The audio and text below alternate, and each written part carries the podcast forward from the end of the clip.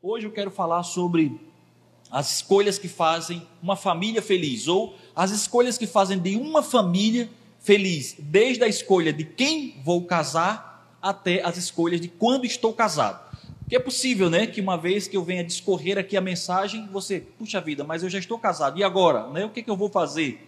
Então, escolhas baseadas em princípios gerais, ad eternos, que vão fazer com que a, o meu futuro casamento, a minha futura família, seja feliz ou a minha família que já constituí seja feliz, não é? Eu quero que você, por favor, abra comigo sua Bíblia em Gênesis capítulo 24, e é com base aqui nessa história, não é? O texto que nós vamos ler é um fragmento apenas da história que pretendo contar e da qual vou fundamentar então a minha fala essa noite. Lembrando que, enquanto vocês encontram em Gênesis capítulo 24, a partir do verso de número 58, Gênesis 24, 58, eu quero lembrar aos irmãos que próximo sábado eu vou estar confirmando o horário, em razão dessas mudanças recentes, né, de decretos, eu vou só confirmar o horário, se nós vamos mesmo iniciar às 19h30 ou vamos iniciar às 20 horas, é, a, a conferência para casais, né, específico para casais. Então, no próximo sábado, às 19h30 ou às 20 horas, eu vou confirmar no grupo, tá certo? Pelo Google Meet, nós temos uma conferência para casais. Serão em quatro momentos e nós teremos quatro palestrantes é, distintos, né, de igrejas diferentes, com temas distintos, que pretendem é, abraçar, incluir esses temas que envolvem o casamento, o relacionamento. Eu posso assegurar para vocês que os temas são ah, muito instigantes, chamativos, bem interessantes. A programação, além de incluir a palestra, que será, que será curta, haverá também dinâmicas, tá certo? tarefas, vai ser bem legal, tá certo? Apesar de ser virtual, será pelo Google Meet, mas não vai em nada impedir a relação, né, essa questão da impessoalidade, e nada vai impedir né, a produtividade é, da, da, nossa reunião, que será fantástica, isso asseguro para vocês. Entre os temas, nós temos é, o homem ostra e a mulher pé de cabra. O meu casamento na lata do lixo.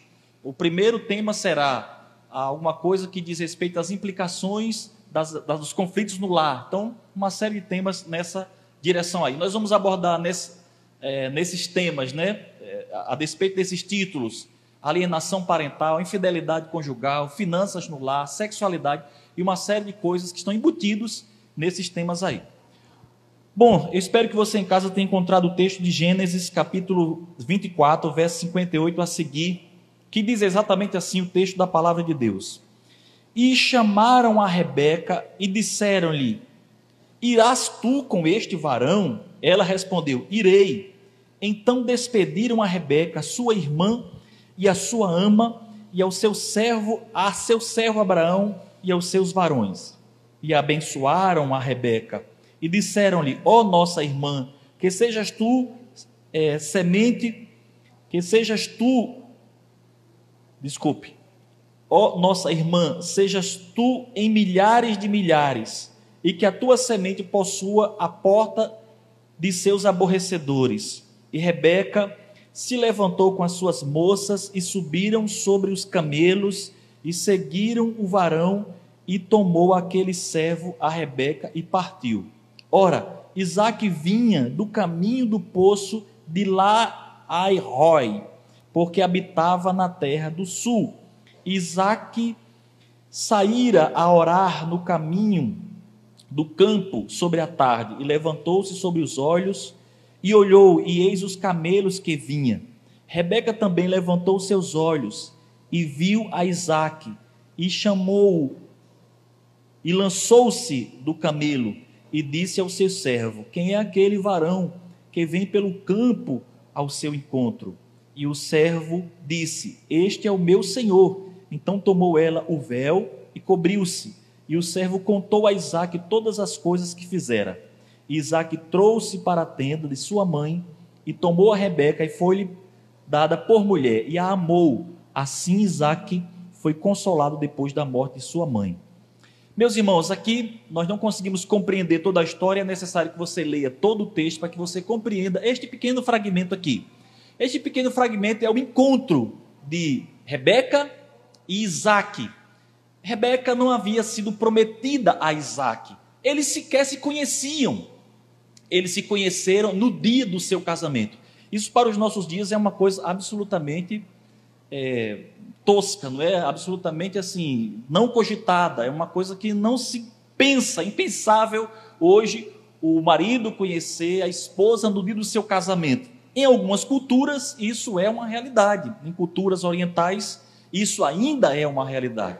No máximo, ela ouviu falar do seu esposo, né, do seu noivo, que foi prometido em um acordo de famílias. Então, naqueles dias é, do casamento, em preparação ao casamento, eles se, se encontram, se conhecem. E, em geral, em geral, esse casamento é um tanto rejeitado pela mulher.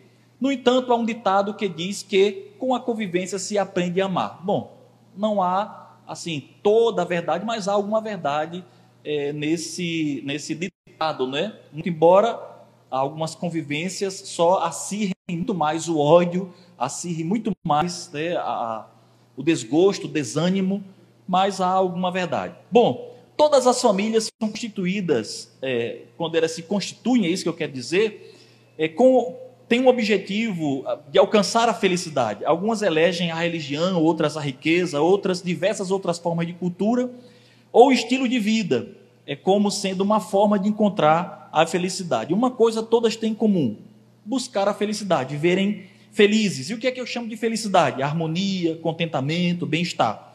As escolhas da família, antes mesmo delas se formarem, impactam diretamente nesse objetivo, para o bem ou para o mal. Portanto, vejamos aqui é, sob um único espectro pelo qual isso é possível. Eu quero avaliar sob um único espectro, comparando com a história de Rebeca e Isaac. Bom, como é que se deu então o encontro de Rebeca e Isaac?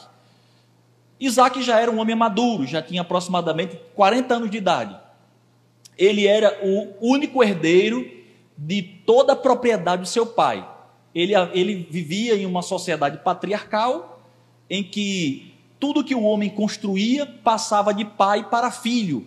Então havia uma responsabilidade muito grande, porque dependia dele, de seus recursos, de sua força de trabalho, também a sua sucessão, não é? Se ele fosse mal sucedido, ele comprometeria toda a sua sucessão. Ou seja, é, se ele caísse na pobreza, se ele perdesse os bens, se ele casasse mal, era possível que a sua sucessão, ou seja, seus filhos, que eram os netos de seu pai, né, herdassem menos riqueza, produzissem menos riqueza e, portanto, fossem mais pobres, infelizes, enfim. Naqueles dias ali, para se manter rico era muito difícil, porque o que representava a riqueza? Ouro, prata, metais, né? Mas muito mais terra, posses, animais, escravos, isso representava a riqueza. E isso eram bens volúveis, né? Bastava matar um animal para pôr fim àquele bem. Bastava então capturar um daqueles escravos ou ele fugir. Enfim, a riqueza era absolutamente volúvel. Não havia um banco no qual ele pudesse armazenar, guardar a sua riqueza. A força, o empenho, o trabalho era muito grande e quase sempre, e na maioria das vezes, ele era executado por homens. Você pode estar pensando, por que o pastor mencionou isso? Porque havia algumas, algumas culturas em que as mulheres eram proeminentes, mas eram proeminentes na liderança, enquanto o trabalho era executado por homens. Na sociedade em que estava incluído Isaac, não é? cujo pai era Abraão, é, cujo avô é, já havia falecido, eles adivinham da, dos caldeus, então todo o trabalho dependia dos homens. Os homens precisavam saber caçar, eles precisavam saber cultivar a terra, eles precisavam saber cuidar de animais, eles precisavam ter muitos filhos e cuidar de suas mulheres e filhos, e precisavam aprender a lutar para salvaguardar a, o bem-estar de sua família. Então era um trabalho muito exaustivo e, em geral, os homens morriam mais cedo. Bom, pense no tamanho da responsabilidade de escolher uma mulher. Em escolhendo uma mulher ou uma esposa que não tivesse os mesmos valores, possivelmente comprometeria todo o recurso que a sua família havia granjeado. Por que, que a vinda de um filho homem era tão celebrada?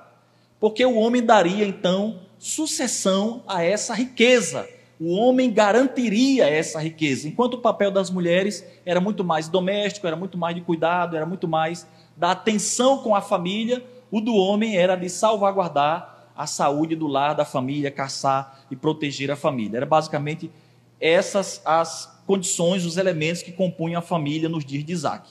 Por isso, um homem maduro, com já 40 anos, não podia errar na escolha. Uma coisa interessante, Rebeca, lá na frente, vai ter cuidado em relação às escolhas de seus filhos Esaú e Jacó. Você vai continuar a história e você vai ver que Rebeca fica insatisfeita porque seu filho Esaú terminou casando com mulheres que não eram da sua linhagem. O que é que significa? Comprometimento da sucessão. Ocorreria, ocorreria que essas mulheres convenceriam seus maridos a darem prestígio ao seu povo, ao seu respectivo povo. Compreendeu que a escolha era muito difícil? Era muito difícil escolher alguém para casar nos dias de Isaac. Muito difícil. Então Abraão, já, já velho, né, tendo a sua, a sua, a sua esposa Sara falecido, ele então pensa na sucessão, pensa em Isaac, herdeiro de tudo, e aí ele, e vocês conhecem a história de Isaac, não é? A sua mãe era estéreo, ele pediu a Deus, então Deus é, concedeu que ela fosse mãe, já depois da, da velhice. Então havia todo um contexto muito difícil Abraão era um dos homens mais ricos daquela região. Pensando na riqueza, no bem-estar, na, na conservação dos valores, então o cuidado era muito grande. Logo que Abraão viu que estava velho e que o seu filho precisava casar, não é? eu já estava na idade de casar, então chama o seu servo e diz para ele: Olha, você vai buscar para meu filho uma esposa. Olha só, a responsabilidade terceirizada, né? Se você vai buscar uma esposa para o meu filho, e você vai me jurar que não vai trazer ninguém que não seja é, de nossa família, que não tenha a nossa linhagem. Por quê, gente?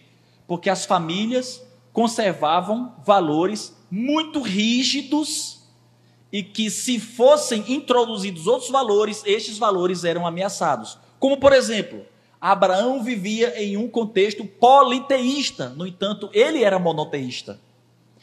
Seu filho casasse com uma mulher politeísta, muito possivelmente ele seria convencido a adorar outros deuses. Olha que poder a mulher possuía e possui de convencer o homem através de seus dotes, seus amores, né? sua sabedoria. E há quem diga que a mulher é sexo frágil, mas Abraão estava convencido de que não poderia é, sofrer algum tipo de prejuízo, e ao invés de dizer assim, meu filho, vá até a terra de nossos pais, a terra dos seus, a dos seus primos, dos seus tios, e encontre para você mulher para você casar, ele chama uma terceira pessoa e diga, vá lá e faça esse serviço. E olha que coisa séria, o texto do capítulo 24 diz que ele, ele exige um juramento. Ele diz: Olha, você vai colocar a mão por debaixo da minha coxa. Eu não sei quantas pessoas ficaram confusas quando leram esse texto, pensaram, mas o que é colocar a mão por debaixo da minha coxa, né? Bom, isso é uma espécie de eufemismo na narrativa bíblica para não traduzir exatamente o que acontecia, porque para nós é algo absolutamente escandaloso, o que para eles era um ato de grande honra. Bom, são culturas tribais, né? Eu não queria estar lá, nem na condição de quem promete, nem quem está é, sendo prometido nada, porque esse juramento realmente era uma coisa constrangedora. Então, quando ele diz colocar a mão debaixo da minha coxa, está dizendo tocar. Aquela região que você já pensou. É exatamente isso daí. Então, tocar, segurar ali e jurar, né? Então, foi isso que ele fez. Mas o que para nós é algo cômico, engraçado e até ridículo, para eles significava algo de muita seriedade porque tinha a ver com sucessão. Entende? Por, porque o local tem a ver com é, sucessão, progenitor, esse tipo de coisa. Né? Então, ele colocou a mão ali e jurou por Deus. O, o, talvez o mais engraçado seja isso, né? Não é você jurar pela pessoa, né? mas é jurar por Deus, né? Olha aqui, eu juro por Deus. E foi isso que aconteceu. Então ele jurou por Deus e ele tinha que cumprir, né? Então ele saiu e ele pediu alguns sinais a Deus. Ele disse: Deus, o Senhor que abençoou meu senhor Abraão, me abençoa nessa escolha.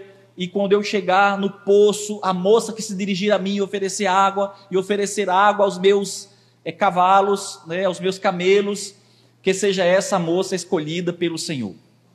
Que isso me seja como um sinal. Isso aconteceu, né? Então ele chegando lá, ele encontrou uma moça e essa moça ofereceu água a ele, ofereceu água aos camelos, e ele perguntou quem era o pai dela. Ela disse: "Ah, meu pai". E coincidentemente, o pai dela era o parente mais distante de Abraão, né? Então ele de Abraão e Sara, que eram primos, era um, um parente mais distante, era irmão do pai de Abraão. E ele ficou então, puxa vida, só pode ser o Senhor. Então ele pediu para ir na casa dela, e quando chegou lá na casa dela, eu estou correndo para para não me deter muito na história. Quando chegou na casa dela, então eles conversaram, ele disse por que, que estava ali, não é? Contou todo o fato, todo mundo se maravilhou. E então perguntaram a Rebeca, né? chamaram a Rebeca no canto, a família disse: Você quer ir com esse homem? Que é exatamente o texto que nós lemos. Ela disse: Sim, eu quero ir. Ela já havia recebido pendentes de ouro, já havia recebido presentes, a família dela já tinha sido presenteada. E aí ela disse que quer ir, e então eles voltam. E, e o texto diz que por duas vezes ele dobra o joelho em terra e adora ao Senhor, glorifica ao Senhor. Porque ele carregava uma grande responsabilidade de fazer uma escolha que determinaria uma sucessão. E a escolha foi bem sucedida. Agora eu fico pensando, imagine se esse homem erra. Depois do constrangimento que ele já passou, né? Teve que ir lá prometer daquele jeito, escolhe a pessoa errada. E dá tudo errado. Bom, mas ele fez a escolha certa porque ele confiou na pessoa certa porque ele obedeceu os valores corretos, porque as suas escolhas foram corretas. Por isso deu tudo certo. Deu tão certo que quando eles estão voltando para, para a terra de Abraão, né, onde Abraão estava instalado, a moça vê Isaac de longe, e o texto diz: Isaac havia saído para orar. Talvez ele tenha até colocado este motivo de oração, né, Senhor, que o, o, o, nosso servo seja bem sucedido, que encontre a pessoa certa. Enfim, talvez ele estivesse orando nesse sentido. E o que acontece é que eles se encontram ali e naquela mesma noite eles se casam, não é? Se conhecem e se casam e vivem felizes para sempre. Bom, o que que faz então, gente, com que uma família faça escolhas e essas escolhas conduzam essa família à felicidade? O que? Quais são os, os, os, aspectos que fazem com que é, uma família seja feliz. Por que, que evoquei assim, um exemplo tão, tão, tão remoto? Para dizer que quando as nossas escolhas são baseadas em princípios, muito possivelmente elas darão certo. Porque os princípios são ad eternos. Eles foram verdade para um povo lá atrás, eles são verdades hoje e serão verdade daqui a 100 mil anos, enquanto existir a humanidade. Então, quais são esses espectros, qual, quais são esses elementos? Onde estão esses princípios? Eu quero olhar apenas por uma lente, a lente dos valores. O que, que vai fazer com que as minhas escolhas façam de minha família feliz? Se eu tiver valores, se as minhas escolhas elas forem reguladas pela lente dos valores. E qual é o primeiro deles que nós podemos encontrar aqui? O valor da religião. Eu estou chamando de religião aqui o meio pelo qual o indivíduo expressa a sua espiritualidade. Eu poderia chamar esse valor também de, de espiritualidade, mas eu escolhi chamar de religião.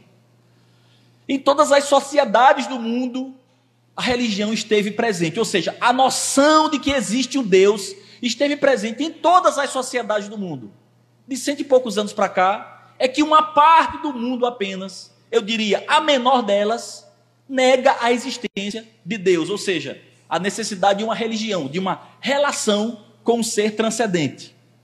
A palavra religião vem do latim, vocês conhecem, né? Religare quer dizer ligar o homem com Deus, enfim. Bom, então este valor é, que congrega a família em torno da fé, de uma confissão de fé e da crença que existe um Deus se impõe ao indivíduo, se impõe à sua família, se, se impõe ao seu grupo social, com normas, com dogmas que harmonizam o bem-estar social, que harmonizam o bem-estar da família. E aí eu já vou dar logo um salto direto lá para o Novo Testamento. A palavra de Deus, eu já estou aqui, já, já está é, incutido né, a ideia de Deus, da religião, da espiritualidade. Portanto, a palavra de Deus diz que o homem tem que amar a igreja com toda a sua, ou melhor, amar a mulher com toda a sua vida.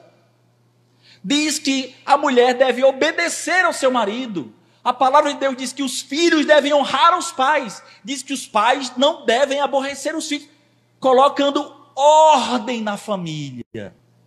Valores. A família que tem religião tem valores. Porque a religião ensina valores. Ensina o amor, ensina o respeito, ensina a honra, ensina as pessoas a serem honestas, a fazerem o bem. Não existe sociedade bem-sucedida sem valores e valores que estão na palavra de Deus. Você pode dizer, ah, mas eu conheço sociedades no mundo aí que não são religiosas. É uma comunidade de ateus e todo mundo se respeita. Opa, respeito? Respeito é um valor cristão. Respeito é um valor religioso. O sujeito pode ter com religião ou não, mas qual é o nascituro? Onde é está a origem do respeito? Está aqui, ó.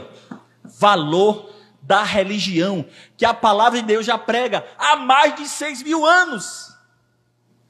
Então, se existe um grupo social moderno que valoriza, que é, cultiva cultua algum valor moral, ético, já está previsto pela Bíblia. Há muitos anos, praticado por nossos antepassados. E onde é que está a religião aqui, gente? A religião aparece aqui quando Abraão chama o seu servo para fazer um juramento diante de Deus para que aquela escolha seja bem sucedida. Olha só, a religião aqui, os valores da religião, sendo expressos aqui numa relação, não é, de amizade, de serviço, de honra. Porque alguém pensa que honrar é dar tapinha nas costas. Ou oh, você é muito bom. Honra não é isso não. Honra é cumprir com o que se diz. Honra é preservar a integridade do outro quando ele está ausente. Isso é honra bater nas costinhas e dizer assim: você é muito bom, eu gosto muito de você, enaltecer suas virtudes na sua presença, isso não é honra, isso é elogio, reconhecimento. Honra é quando você enaltece os valores de alguém na sua ausência, é quando você promete uma coisa e cumpre, isso é honra.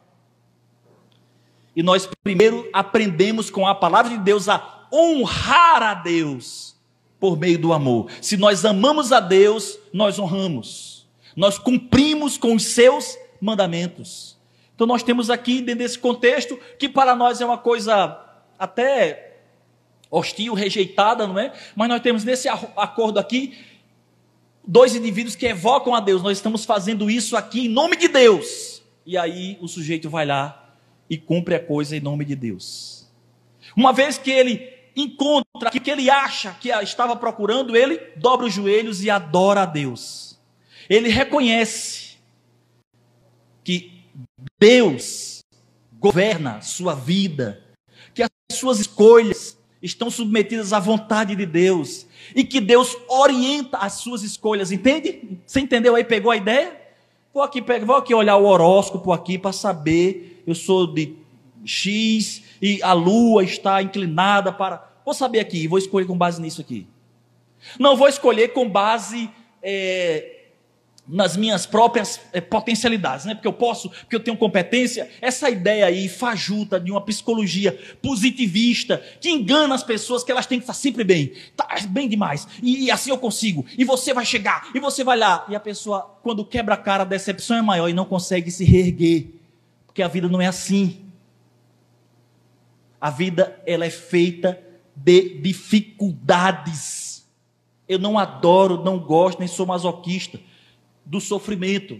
Mas eu não posso, é, de forma aniquilar a possibilidade de Tudo que nós vamos conquistar aqui, ó, é suando a camisa, é com luta, é com trabalho, é com esforço, é com empenho. E aqui eu tenho o apoio da palavra de Deus e tenho também a graça de poder ser orientado por Deus para que o meu esforço seja recompensado, premiado, não é? Com a, a, a felicidade ou com o alcançar o objetivo em que eu busquei, como foi neste caso. Este homem se viu diante de, da, das impossibilidades serem desvendadas diante de seus olhos, então ele adora a Deus e só pode ser Deus. Eu queria até, assim, entre parênteses aqui, tocar no tema das, das, das crenças mágicas, né? naquela coisa de. de peraí, que eu vou abrir a Bíblia aqui para ver o que, é que Deus está falando comigo aqui agora. Aqui, peraí, vamos ver. Vamos ver se é bom ou se é bom. Posso todas as coisas que, me fortalece. Pronto. Agora, olha aí. Foi Deus que disse aqui, agora, agora a coisa vai. Aí quando ele vai, abre outra vez, né? E peraí, vamos ver se Deus está falando aqui. Peraí, vamos lá. Senhor, fala comigo agora, Senhor. Sei o quê. Abre uma genealogia. Sabe nem para onde é que vai. Ou não sabe ler, que é um grande problema da nossa geração. Caso fatídico, né? Inclusive midiático, alguns anos no Fantástico, mas está aí, virou meme Dizer, antes do fenômeno dos memes, esse sujeito era o meme, aquele dito pastor cujo que leu lá, vai e toma uma mulher adúltera, quer dizer, o cara desrespeitou a pontuação e diz, vai lá, toma uma mulher e adultera. Jesus.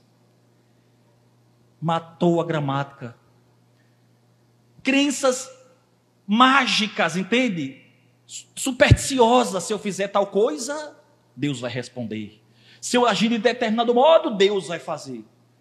E se Deus é menino, é? Deus é brinquedo, é? Que Deus é horóscopo? Que tem essa coisa de sorte com Deus? Não, com Deus não é assim. Você quer fazer as escolhas certas? Dobre seu joelho. Peça a graça de Deus. Ele vai lhe inspirar. Ele vai lhe ensinar o que você tem que fazer. Está lá nos Salmos. Qual homem que teme ao Senhor? ele o ensinará no caminho em que deve escolher. É isso que diz a palavra de Deus. A palavra de Deus diz lá em Romanos que os filhos de Deus são guiados pelo seu espírito. Quer fazer escolhas certas? Tem valores e valores da religião. Pode não gostar, mas isso é verdade. Pode não gostar. E é verdade não é só para os cristãos, não. É, é verdade para mais de dois terços da população da humanidade sejam elas de quais religiões forem. E eu não estou dizendo com isso que todos os caminhos levam a Deus. Eu não estou dizendo isso, não. Estou dizendo é que pessoas religiosas cultivam valores que promovem harmonia, bem-estar social e que fazem com que sua família seja feliz. O que não quer dizer que toda a felicidade do mundo compense a ausência de Deus. Porque com Deus você pode até sofrer, mas você tem a garantia da vida eterna. E para ser coerente, em outras manifestações de espiritualidade, em outras religiões, não tem. E pronto, ponto final. Quem quiser pensar o contrário, pense, mas é isso. Se eu estou defendendo que eu sirva a um Deus monoteísta, trinitariano, e que meu Deus é o verdadeiro, significa dizer que todas as outras religiões são mentira. Pronto. Não vou negociar com isso. Porque nós estamos vivendo um tempo que, ah, não, porque religião tal também pensa em Deus. Para com isso, gente. Para com isso. Ou, ou, ou serve a Deus, ou serve a Mamon. É isso que diz as Escrituras. Essa coisa de, não, vamos aqui é, numa manifestação ecumênica, afinal de contas, todos os caminhos levam a Deus. Não, levam não. Todas as religiões, ou, seja, ou talvez a maioria delas, cultivam valores que fazem com que as pessoas vivam de forma harmônica, vivam bem. O que não significa dizer que todas as religiões estão corretas. É isso que eu estou dizendo e gostaria de, for, de ser compreendido. Segundo, segundo espectro, nessa questão que envolve os valores. Primeiro, religião. Quem tem religião vive melhor.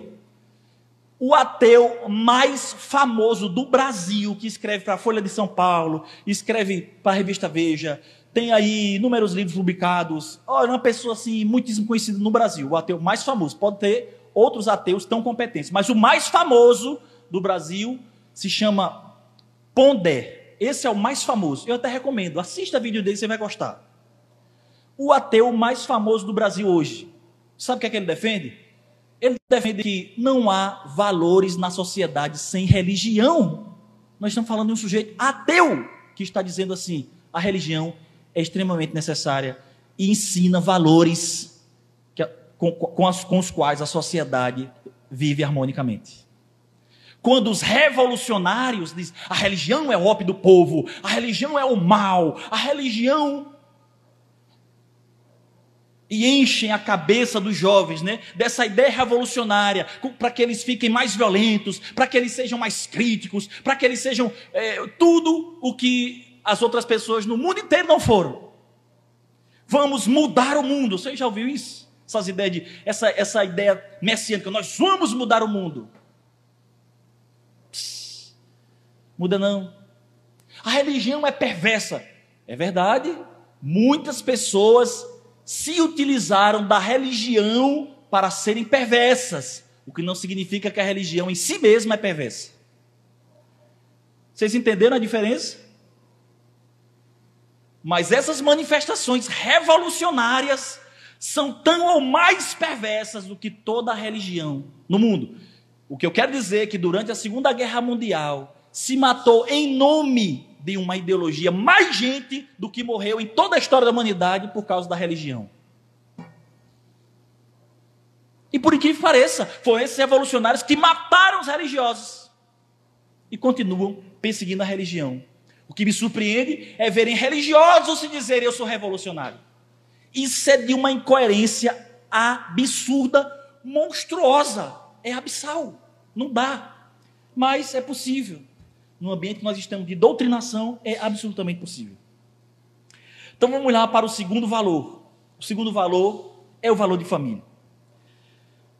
Valores próprios de família, como honra, mutualidade, cooperação. Na família heteronormativa, o indivíduo aprende noções de hierarquia, que é necessário para a ordem social e desenvolvimento do senso de responsabilidade. Gente, quem nunca ouviu a mãe dizer assim: olhe, Vou chamar seu pai. Né? Bendita a geração que ouviu isso. Quando a figura do pai era uma figura de honra e de poder. Não confunda isso com opressão. A turma do mimimi já vem, né? Olha a opressão. No entanto, são os filhos nessa geração que oprimem os pais. O que é que isso provoca? Desordem. Meu pai nunca me bateu, é o caso de muitos, nunca me bateu. Não precisou, né? Eu fui inteligente. Porque se precisasse, ele tinha dado. Ele impôs um comando, ele impôs uma, uma, um poder sobre mim no sentido de controle, não é? Quem vai. Mais um parênteses aqui. Quem foi que disse que a gente nasce bonzinho? Que é todo mundo bonzinho. Freud disse que o aprendizado acontece primariamente pelo trauma. Eu não concordo com tudo que Freud diz, não. Eu concordo com quase nada. Mas com isso, pelo menos, eu encontro alguma coerência. Ele diz que, assim, é, por um exemplo, não é um exemplo dado por ele, mas a criancinha vai lá, bota o dedo na tomada e leva um choque. Ela pode morrer, não é verdade? Se um adulto fizer isso, pode morrer. Então, o que é que o pai faz? Não coloque a mão ali. A criança tem noção de vida e morte? Tem? Uma criança com um ano. O bebezinho diz: tem noção? Se eu disser para ele assim, não pode a mão ali, não, você vai morrer. Ele vai entender. Existe cognição, existe inteligência para isso. Aí o que é que ela faz? Pega a mãozinha dele. Olhe, não faça isso. Não é assim? Pelo menos lá em casa foi assim. Comigo e com os meus filhos. Lei da palmada. Não faltou lei da palmada. Errou, palmada. Aprendizado, correção. Não apanha aqui, não, não do dedo bichinho, não. Mais tarde ele está dando na cara dos pais ou apanhando da polícia, que é pior, ou coisa dessa natureza. Vai colocar no, no YouTube? Vai, porque estão cancelando. Se puder, até coloque, porque estão cancelando, né? Falou que o homem tem que casar com a mulher, pessoal a, a, agora do YouTube estão censurando. Pode censurar quantas vezes quiser. Isso é o correto. Homem foi criado para casar com mulher e mulher com homem, por isso que eles são distintos. E é por isso que produz família. Porque dois iguais não reproduzem. Não tem como. Mas isso é um valor da sociedade atual, que não é um valor próprio de família. Valor próprio de família. Casamento é heteronormativo e ponto. O homem com a mulher e a mulher com o homem. E eles produzem filhos. É desse jeito. Valor de religião, valor de família. Senso de autoridade, hierarquia, mutualidade, mútua cooperação. Eu não estou falando de exagero, tá certo? Já para tirar essa ideia de que, meu Deus, que homem grosso. Os filhos dele é sofrer demais. tá, filma eles aí, o sofrimento que eles passam. Se me morre de medo de mim. Meus filhos se pelam quando me veem. Gente, isso é um absurdo. Se você castiga o seu filho, você pune, você disciplina, sem violência, sem ódio, você está fazendo o bem para ele. O bem.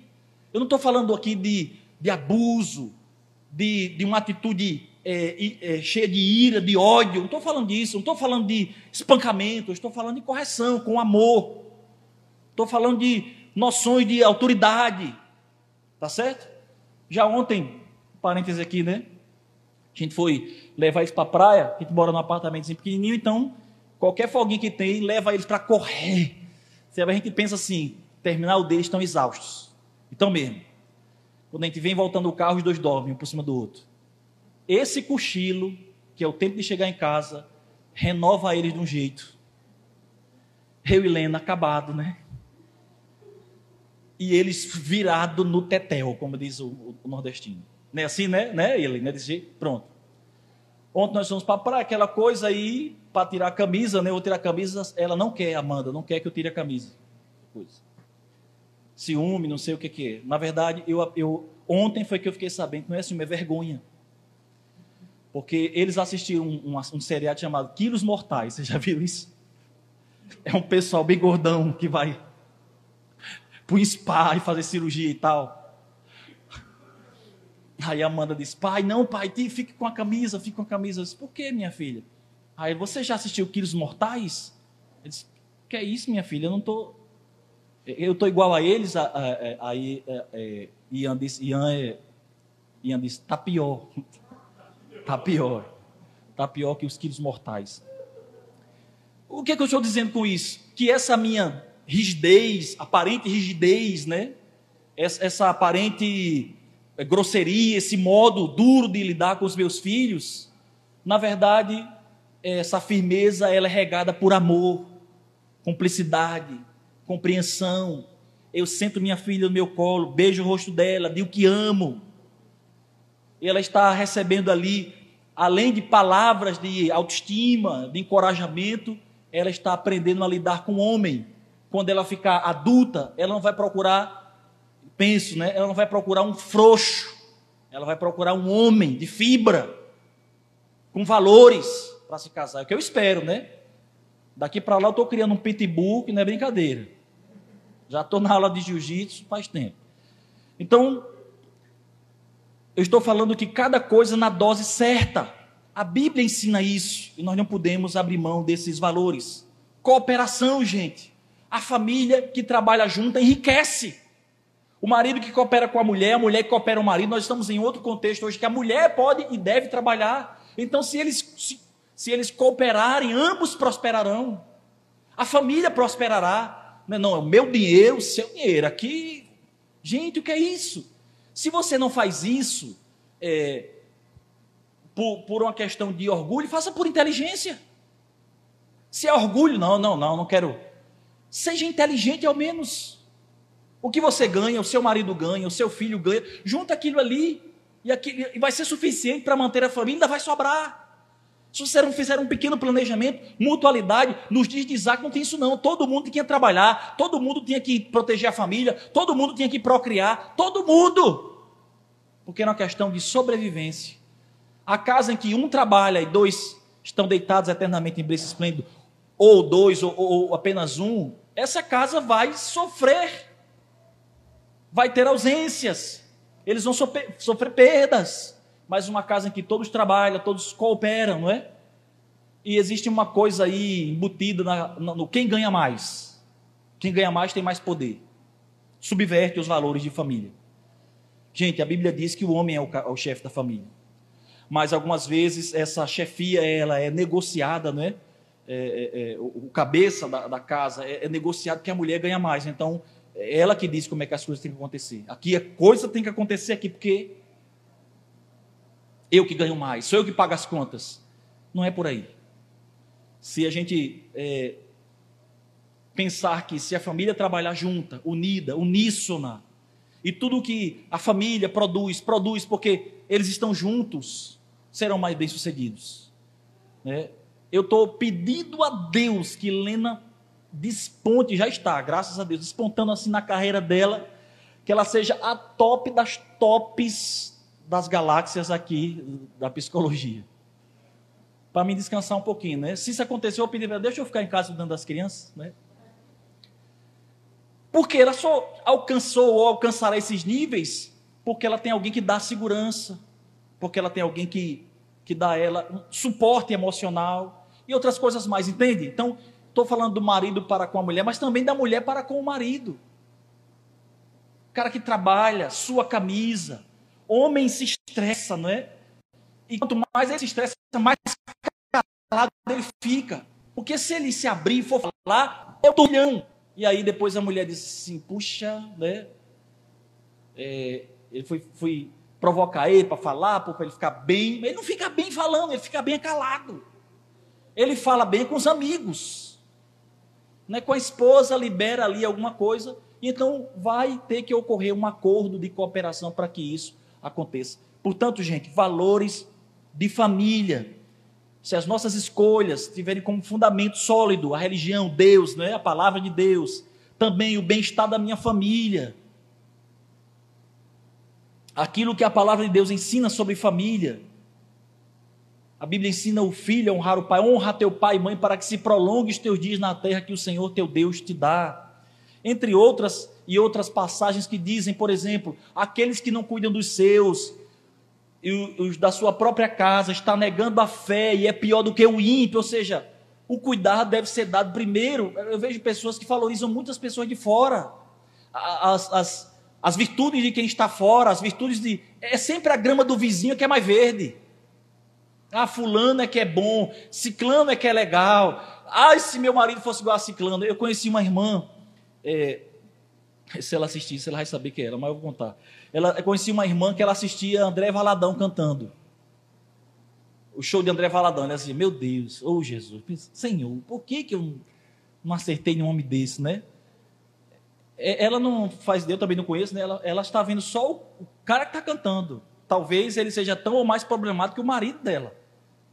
Não estou dizendo que ele é, eu estou só conjecturando. Então, às vezes a gente olha assim, eh, quem está casado, né, ou, ou quem está para casar e pensando ide, numa pessoa ideal. Meu Deus, a pessoa certa. Eu quero Jesus, a pessoa certa. Se eu manda a pessoa certa, eu vou para é, pro, eu não sei mais nem no meu tempo, no nosso tempo de namoro era Orkut, não sei hoje qual é. Qual, qual é? Instagram, né? Tem Instagram, tem, tem uns que é específico para isso. Tinder, o Tinder, eu, rapaz, estava aqui, eu não consegui. Vamos para o Tinder ali, eu, ali eu vou encontrar a pessoa certa. Olha ali, você tem, você tem mais possibilidade de encontrar a pessoa errada. Porque são pessoas que deram errado e estão procurando a pessoa certa. Compreende aí? Deu errado, deu tudo errado, estão procurando a pessoa certa. Então eu vou orar aqui, jejuar e pedir a Deus que entre naquela porta ali a pessoa certa. Não é bem por aí, nem, nem tão muito ao rio, nem muito ao mar. Confie na sua inteligência. Deus te deu inteligência.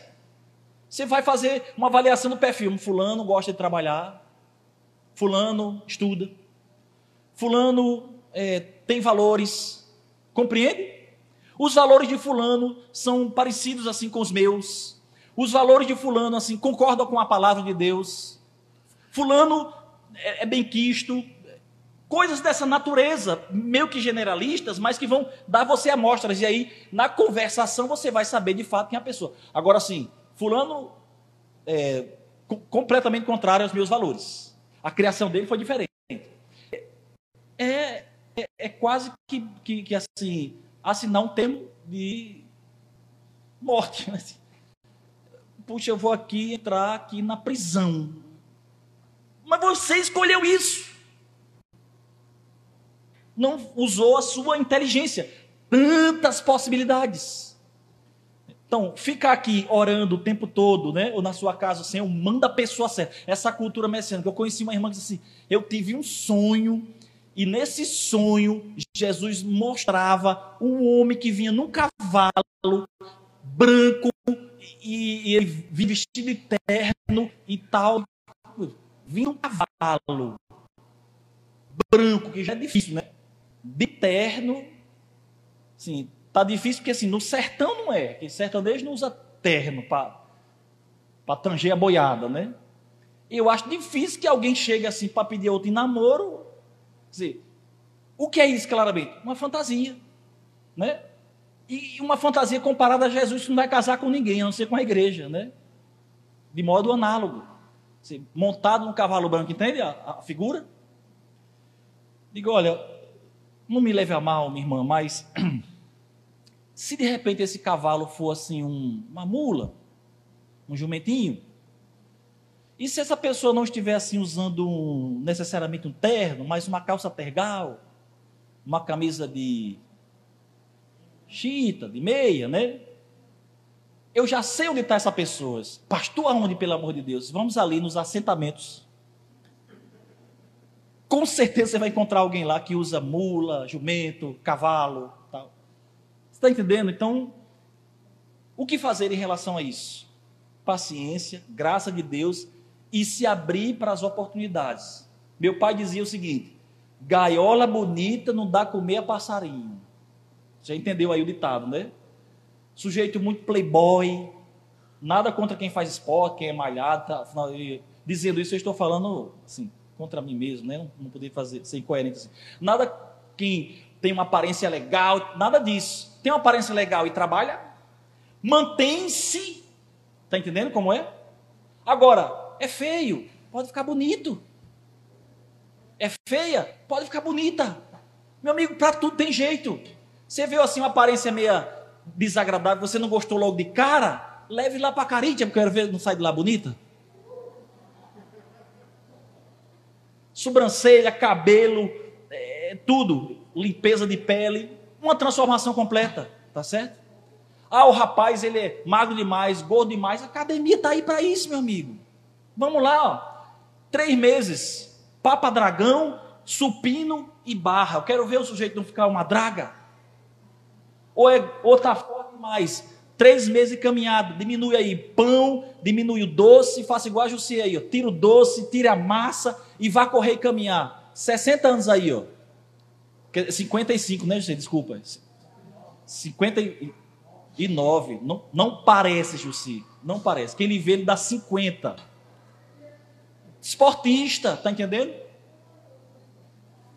Eu estou falando tudo isso de maneira, digamos assim, lúdica, mas tudo isso é verdade.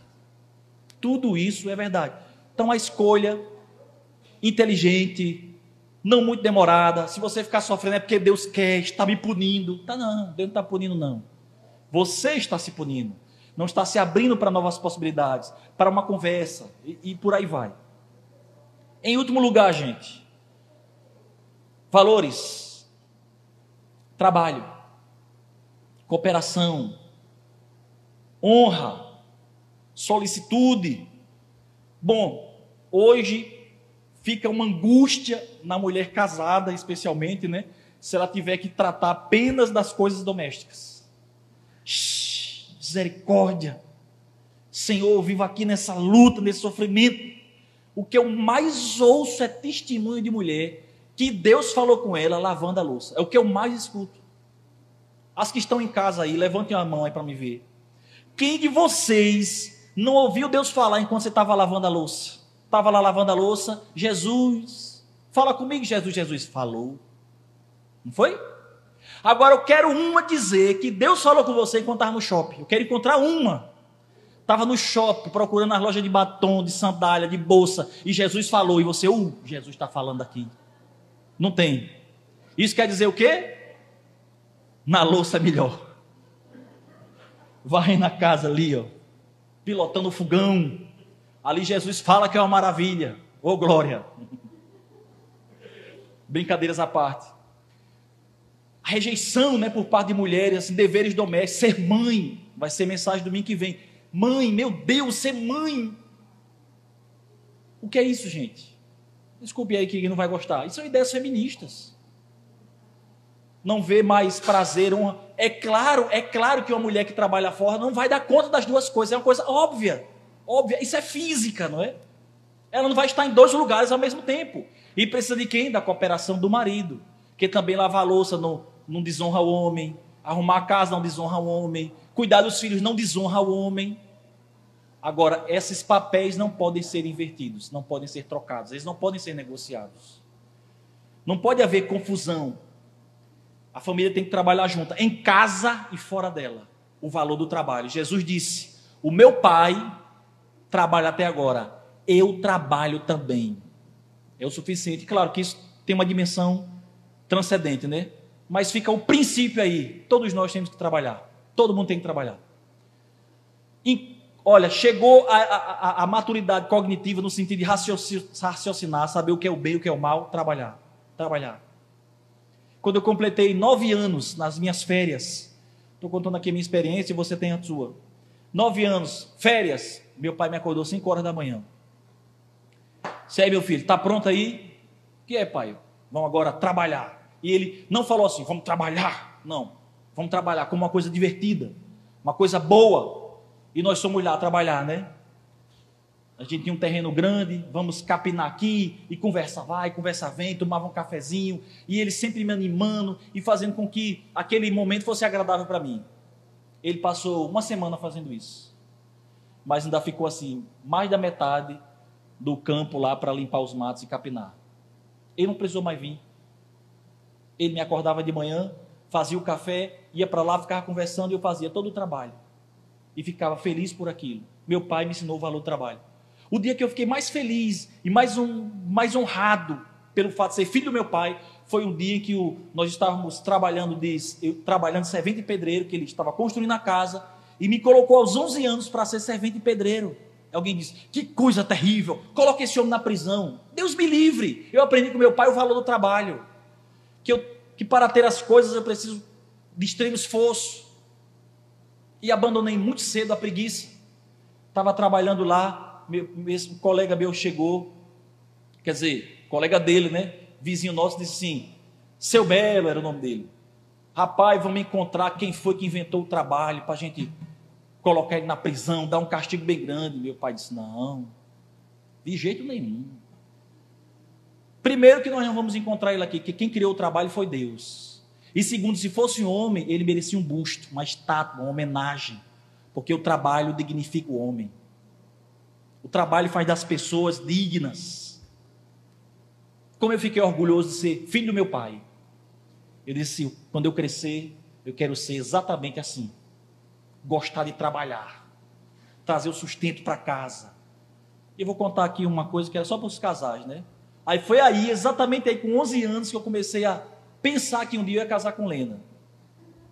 E brincava de trabalhar para sustentar ela. Não deu certo. Estou até hoje né, nessa, nessa brincadeira. Né? A brincadeira tornou-se realidade. Então, brincava ali, né? Outro parênteses, né? Eu mandei nesse tempo assim, apaixonado, né? Com 11 anos, mandei uma carta para ela. Como foi que eu fiz essa carta? Peguei um livro de poesias, que estava lá na, na minha, minhas irmãs liam poesia para se apaixonar. Transcrevi uma, coloquei meu nome. Né? A poesia era de Fernando Pessoa, coloquei o meu, né? Mandei para ela. O curioso foi que ela, ela, Amanda tem a inteligência que ela tinha, que ela tem, né, melhor dizendo. Ela leu e disse aqui: Isso não é de Francis Nilson. Como ela soube que não era eu que escrevi, não fui eu, né? Que foi Fernando Pessoa, né?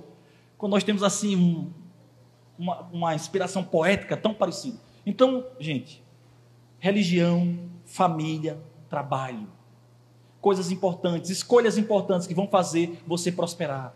Você que está empreendendo agora, né? Começou agora, está empreendendo com sua família, estão se ajudando. Deus vai abençoar esse trabalho. Não importa qual seja, eu vou vender bolo, eu vou vender vinho, eu vou fazer qualquer coisa, eu vou vender seguro, né? Eu vou fazer qualquer coisa, Deus vai abençoar.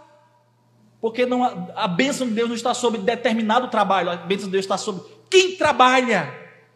Quem trabalha é abençoado. Agora, enquanto fica assim, ó, vou trabalhar de quê? Não tem bênção nenhuma. Não está fazendo nada. Agora, quem trabalha? Talvez você se sinta deslocado. Não, mas eu estudei para isso, estou trabalhando nisso. Você está ganhando dinheiro com o quê? O que é a fonte da tua renda?